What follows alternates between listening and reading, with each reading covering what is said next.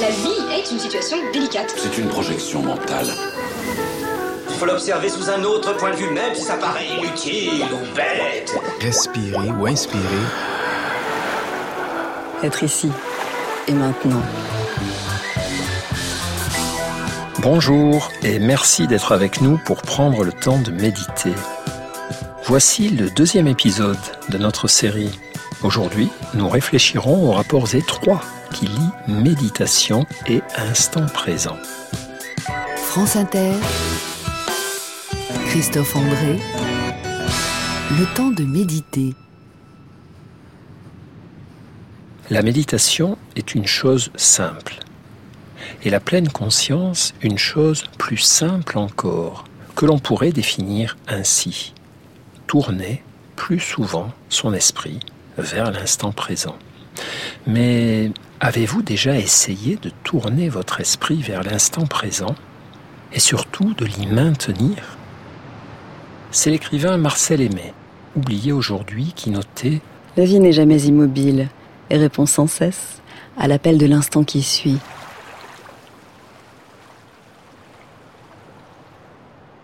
Qu'est-ce que vivre au présent? C'est peut-être simplement s'efforcer d'en rester à ce que la vie nous propose. S'il s'agit de problèmes, en rester aux problèmes tels qu'ils se présentent, sans partir tout de suite dans des scénarios catastrophes sur leurs hypothétiques conséquences immédiates ou lointaines. Si ce sont de bons moments, prendre le temps de les savourer tels qu'ils viennent, sans nous demander s'ils ne vont pas prendre fin, si nous pourrions en vivre de meilleurs, ou si nos voisins n'ont pas trouvé encore mieux que nous. Vivre au présent, c'est s'efforcer d'amener toute son attention et toute sa conscience dans ce que nous vivons, ici et maintenant.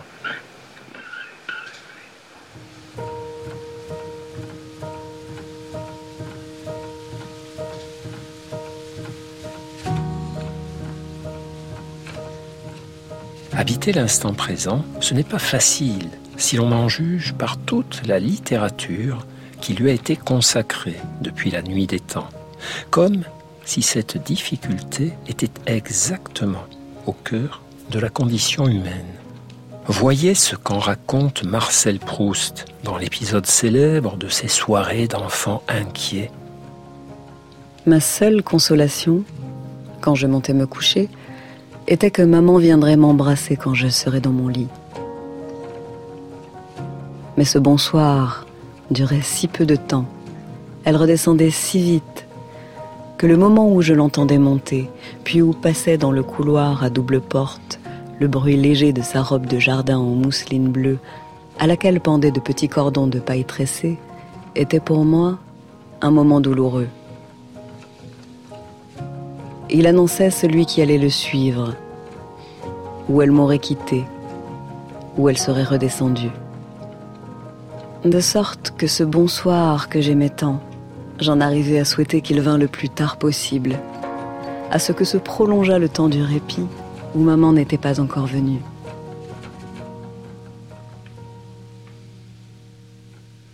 Dans ce passage, plutôt que de savourer l'instant présent, le narrateur rêve de faire durer ce que l'on pourrait nommer l'instant d'avant, tant il sait qu'il va souffrir de l'instant d'après.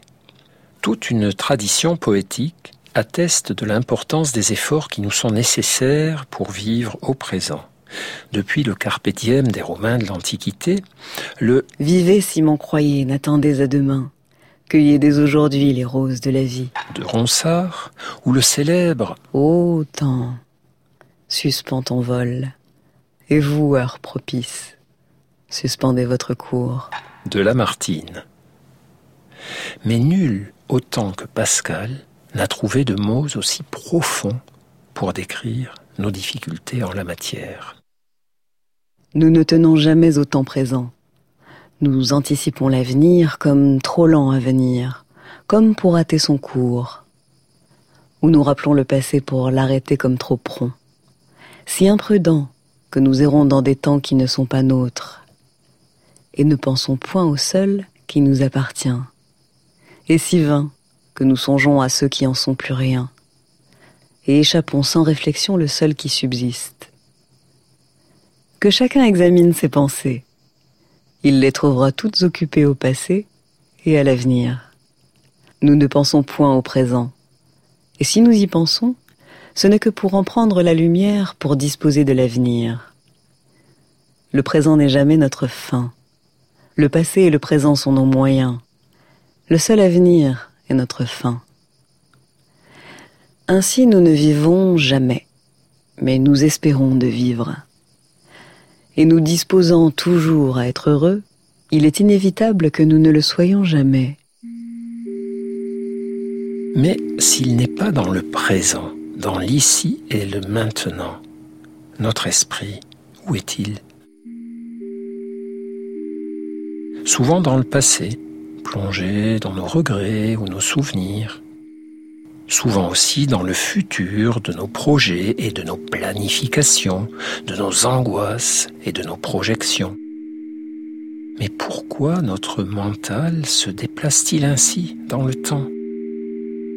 Sans doute parce que ces capacités de vagabondage nous ont aidés dans l'évolution de notre espèce pour scanner notre environnement à la recherche de dangers et de ressources, pour anticiper l'instant d'après afin de nous y préparer, pour utiliser le passé afin de le comparer au présent et de prendre des décisions dictées par l'expérience. C'est bien utile de pouvoir voyager ainsi dans le temps avec son esprit et c'est agréable aussi de quitter l'instant présent pour songer au passé ou rêver à l'avenir. Mais comme toujours avec les capacités humaines, toute chance peut devenir malchance, tout mécanisme adapté peut devenir dérèglement maladif. Il en va ainsi de notre immunité, qui nous protège, mais peut aussi se retourner contre nous dans le cadre des maladies auto-immunes ou des allergies. Il en va ainsi de nos émotions, qui peuvent être une ressource ou un fardeau. Il en va ainsi de notre langage et des mots, comme le souligne avec humour l'écrivain et méditant Tim Parks. Qu'est-ce qui ne marche pas avec les mots? La même chose que ce qui marche, vraisemblablement. Sans mots, il est difficile de parler de quelque chose qui n'est pas là, maintenant, devant soi, il est difficile d'être conceptuel ou même de raconter une histoire. Il est difficile de faire des projets, difficile de se tracasser. Quelle perte ce serait C'est vrai, la pensée et les mots nous aident à quitter l'instant présent, pour le meilleur et pour le pire. Les animaux n'ont sans doute pas ce souci. Mais notre cerveau humain est une belle machine à faire des bilans et des prospectives. Il nous arrache à notre destin animal, il nous permet de ne pas vivre comme la célèbre chèvre de Nietzsche. Observe le troupeau qui paie sous tes yeux. Il ne sait ce qu'est hier, ni aujourd'hui. Il gambade, broute, se repose, digère, étroitement attaché par son plaisir au piquet de l'instant, et ne connaissant pour cette raison ni mélancolie, ni dégoût. Mais qui donc aurait envie d'une vie de chèvre? Pas grand monde, bien sûr. Un destin de caprin, ce n'est guère excitant pour un humain. Mais parfois, nous aimerions bien disposer à la demande d'un cerveau de chèvre, ou d'oiseau, ou de zèbre, et nous faire moins de soucis en ne vivant qu'au présent. Ainsi, un de mes cousins anxieux, découvrant la méditation, me confiait un jour Moi, je suis plutôt du genre à vivre l'instant suivant que l'instant présent, toujours à me demander quels ennuis vont arriver. C'est bien tes histoires de pleine conscience, mais quand je stresse à fond, je préférerais disposer de la pleine inconscience. Eh oui, ne jamais cogiter, ne jamais s'inquiéter à l'avance, la pleine inconscience, cela fait parfois rêver les cerveaux fatigués de stresser.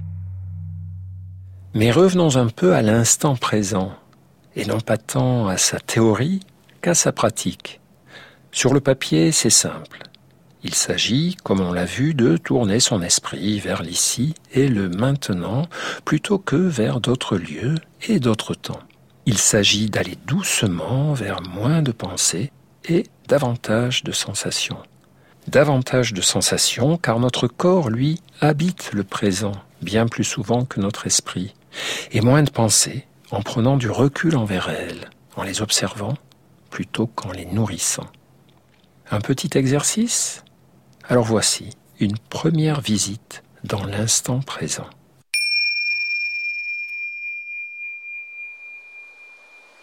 Qu'y a-t-il au présent, ici et maintenant? Ici et maintenant, il y a d'abord notre souffle, le balancement tranquille de nos mouvements respiratoires, inspiration, expiration. Et si nous prenions quelques instants pour bien percevoir notre souffle, chacune de ces inspirations jusqu'au bout, en attendant qu'elle soit bien terminée, avant de passer à l'expiration qui va suivre, et en allant ensuite jusqu'au bout de cette expiration, en attendant qu'elle soit bien terminée, avant de passer à l'inspiration suivante.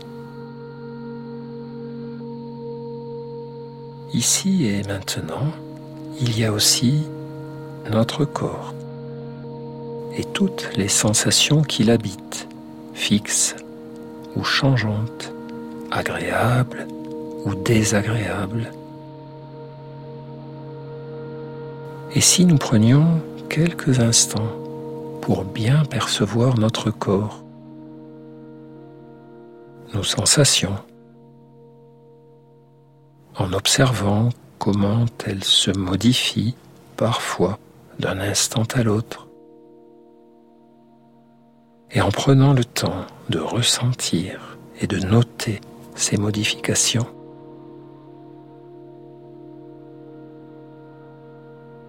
Ici et maintenant, il y a tout ce que nous entendons, tous les sons qui parviennent à nos oreilles, et peut-être aussi des moments de silence.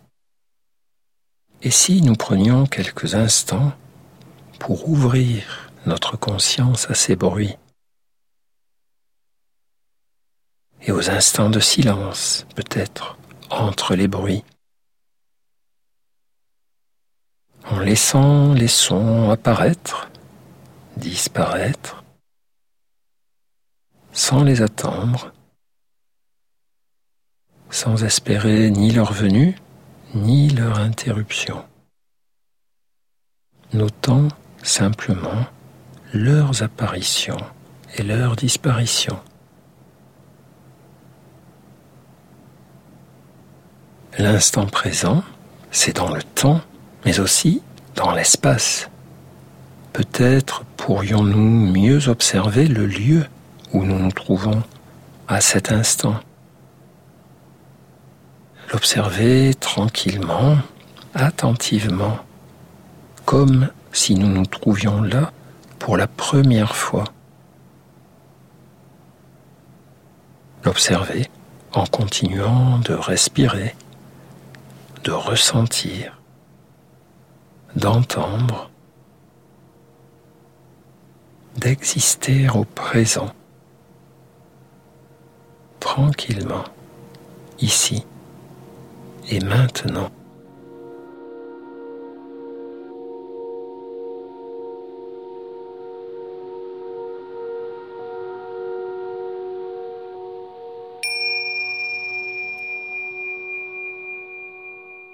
La méditation de pleine conscience nous apprend donc à habiter plus souvent l'instant présent.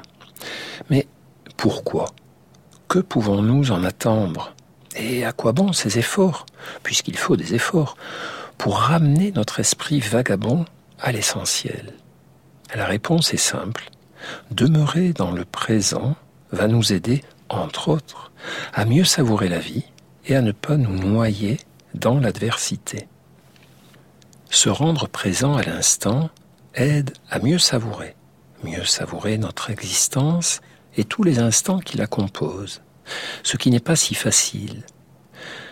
Un de mes patients, participant à un groupe de méditation à l'hôpital, me disait un jour euh, Vivre dans l'instant présent, j'ai essayé. C'est pas mal, le problème c'est que ça passe super vite. Peut-être n'en était-il qu'à ses débuts dans la démarche, car pour la plupart des pratiquants, c'est plutôt l'inverse qui se produit. Vivre davantage au présent leur donne le sentiment que le temps est ralenti, allongé, prolongé.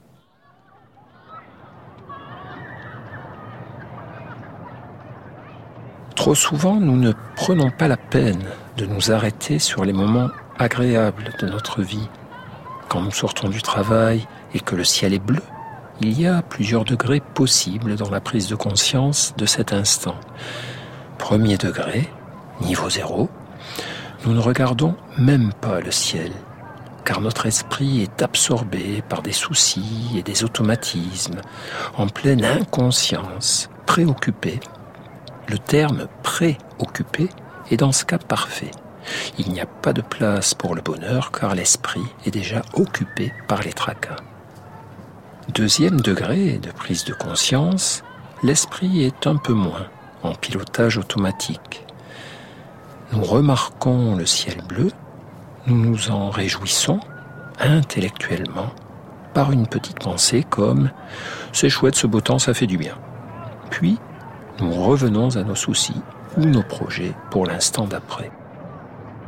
Troisième degré de prise de conscience, celui d'une vraie présence. Nous remarquons le bleu du ciel et nous nous arrêtons. Nous nous réjouissons de ce petit rien si agréable. Nous prenons le temps de regarder, d'admirer, de nous réjouir, de respirer, de sourire. Cinq ou dix secondes suffisent. Nous n'avons pas seulement eu une pensée superficielle, mais une sensation profonde. Nous n'avons pas seulement réfléchi, mais ressenti. Et nous avons transformé un instant agréable en expérience agréable. Et nous verrons que cela change tout dans notre cerveau. Nous rendre présents à l'instant nous aide également à ne pas nous noyer dans l'adversité. Et c'est comme une bouée à laquelle nous accrocher, un refuge dans lequel nous protéger, le temps de récupérer de tous nos combats, grands ou petits, avec la vie. Cette fonction est capitale pour nos patients en médecine et pour quiconque se trouve face à la détresse ou l'adversité. Lorsqu'on nous annonce un diagnostic de maladie grave, une nouvelle violente, le risque est grand d'être submergé, désemparé. L'instant présent est alors comme un refuge car lorsque nous sommes balayés par les angoisses, suffoqués par les regrets, nous sommes aspirés dans le virtuel, le virtuel de nos craintes à propos de ce qui pourrait arriver.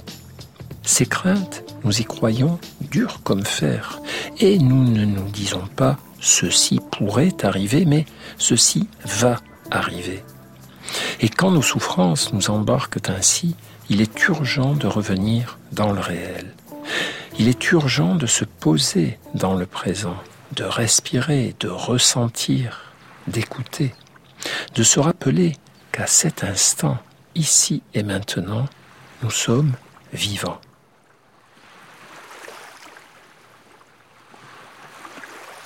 Se réfugier ainsi dans l'instant présent, ce n'est pas une fuite, mais un répit. Et cela peut être précieux pour ne pas basculer dans la folie ou, dans sa forme transitoire, l'affolement. Dans nos protocoles thérapeutiques, de nombreux exercices apprennent ainsi à nos patients à ouvrir des parenthèses de pleine conscience dans leur journée. Certes, cela ne règle pas les problèmes, mais cela donne le temps de souffler, de récupérer, de ne pas se noyer.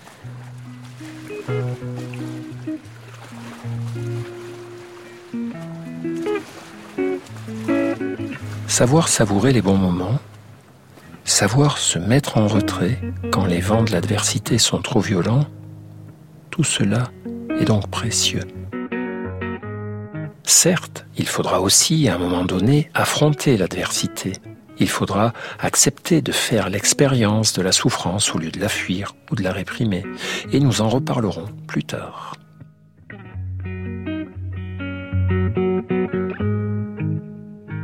Mais en attendant, si nous reprenions un exercice, non plus pour seulement découvrir le goût de l'instant présent, mais pour apprendre aussi à y rester. Revenons doucement dans la simplicité de l'instant présent. Que se passe-t-il ici et maintenant? Comment respirons-nous? Et pouvons-nous suivre notre souffle? Suivre chaque inspiration, chaque expiration, jusqu'au bout? De chaque mouvement, comme nous l'avons vu tout à l'heure. Que ressentons-nous dans notre corps juste maintenant?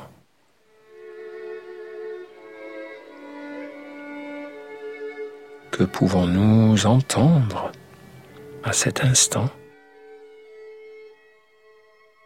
Que pouvons-nous voir? Et pouvons-nous aussi mieux observer tout ce qui tend à nous entraîner loin de cet instant? Mieux observer le balai de nos pensées, de nos impulsions, à faire quelque chose au lieu de ne rien faire comme en ce moment. Donc, le voici, notre exercice. Prendre le temps de voir notre esprit partir, ou plutôt de voir notre esprit parti, déjà parti. Prendre le temps de voir comment tout à coup nous ne sommes plus dans l'instant présent, mais dans les pensées qui nous ont conduits ailleurs qu'ici et maintenant. Oh, il ne s'agit pas de contrôler ou d'arrêter nos pensées, mais d'observer ce vers quoi elles nous conduisent, le passé, le futur, l'ailleurs, et d'en prendre conscience, et de notre mieux doucement de revenir au présent. Rester sur le fil de l'instant présent, c'est toujours un équilibre instable. Apprendre à méditer, c'est régulièrement prendre le temps d'observer cet équilibre, de le réajuster encore et encore, et d'inlassablement revenir ici et maintenant.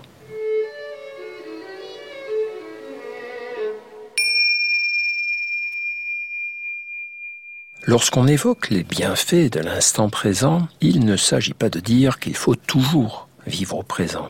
Bien sûr, c'est une chance de pouvoir explorer aussi le passé ou l'avenir. Nous avons besoin de ces trois temps psychologiques pour la conduite de notre vie. Et la capacité à quitter l'instant présent, à s'en détacher, est une capacité précieuse pour notre créativité, notre liberté intérieure. Mais ne jamais y séjourner est aussi une erreur profonde, un trop grand éloignement de notre nature animale et biologique. Vivre l'instant présent est une manière de s'enraciner, et nous avons besoin de racines. En somme, on pourrait dire que l'instant présent n'est ni supérieur ni inférieur à l'instant d'avant ou l'instant d'après. Il est simplement tout aussi indispensable. L'idée n'est donc pas de ne vivre qu'au présent, mais d'y revenir régulièrement.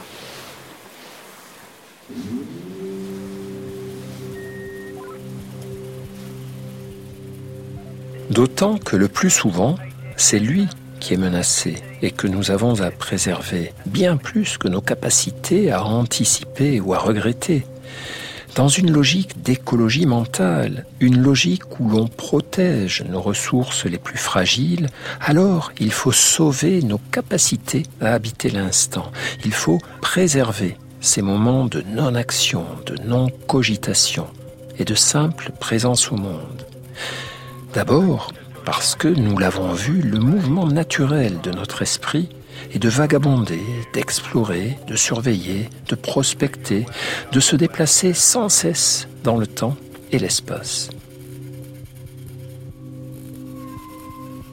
Ensuite, parce que les pollutions de nos sociétés matérialistes, agitation, accélération, dispersion et sollicitations en tout genre, sont en concurrence directe avec l'instant présent. Les écrans et leur contenu nous amènent sans cesse à fuir le réel que nous sommes en train de vivre pour partir ailleurs, dans des virtuels plus favorables et plus confortables. Si les tentations et les facilités du virtuel nous appâtent et nous piègent avec tant de facilité, c'est peut-être parce que nous ne prenons pas assez soin de nous, que nous ne travaillons pas sur nous et que nous désapprenons peu à peu la saveur du présent, le goût du réel, parfois délicieux, parfois un peu amer, mais toujours sain.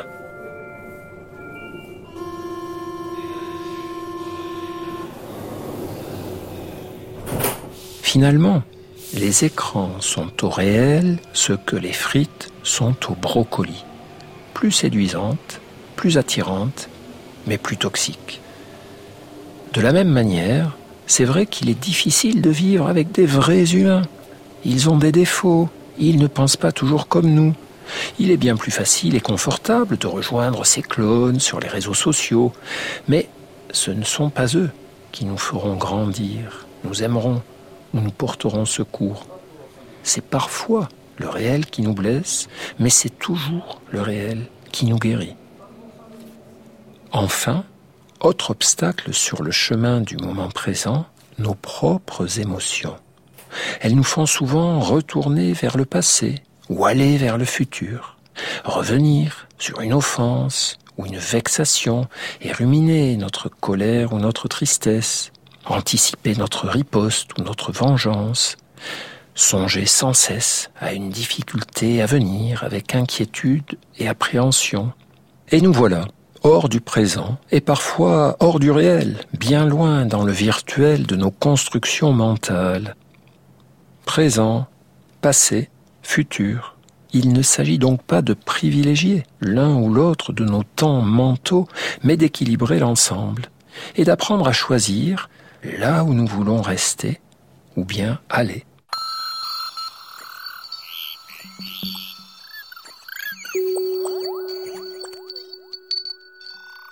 Il arrive que certains critiques s'agacent et considèrent que vivre au présent, c'est une menace d'appauvrissement. Ils brandissent volontiers l'image de la chèvre de Nietzsche, attachée au piquet de l'instant, que nous avons évoqué tout à l'heure. Vivre au présent, ce serait restrictif, animal, presque bestial. Cependant, si l'on prend la peine de lire tout le passage de Nietzsche en question, son discours est bien évidemment beaucoup plus subtil. Écoutez plutôt cet extrait de ses considérations inactuelles. Mais qu'il s'agisse du plus petit ou du plus grand, il est toujours une chose par laquelle le bonheur devient le bonheur, la faculté d'oublier. Ou bien, en termes plus savants, la faculté de sentir les choses aussi longtemps que dure le bonheur, en dehors de toute perspective historique. Celui qui ne sait pas s'installer au seuil de l'instant, en oubliant tout le passé, celui qui ne sait pas, telle une déesse de la victoire, se tenir debout sur un seul point, sans crainte et sans vertige, celui-là ne saura jamais ce qu'est le bonheur. Pis encore, il ne fera jamais rien qui rende les autres heureux. Eh oui, on ne cultive pas dans la méditation un présent de chèvre, de niais, pas plus qu'un au futur de punk. On s'installe, comme le recommande Nietzsche, au seuil de l'instant.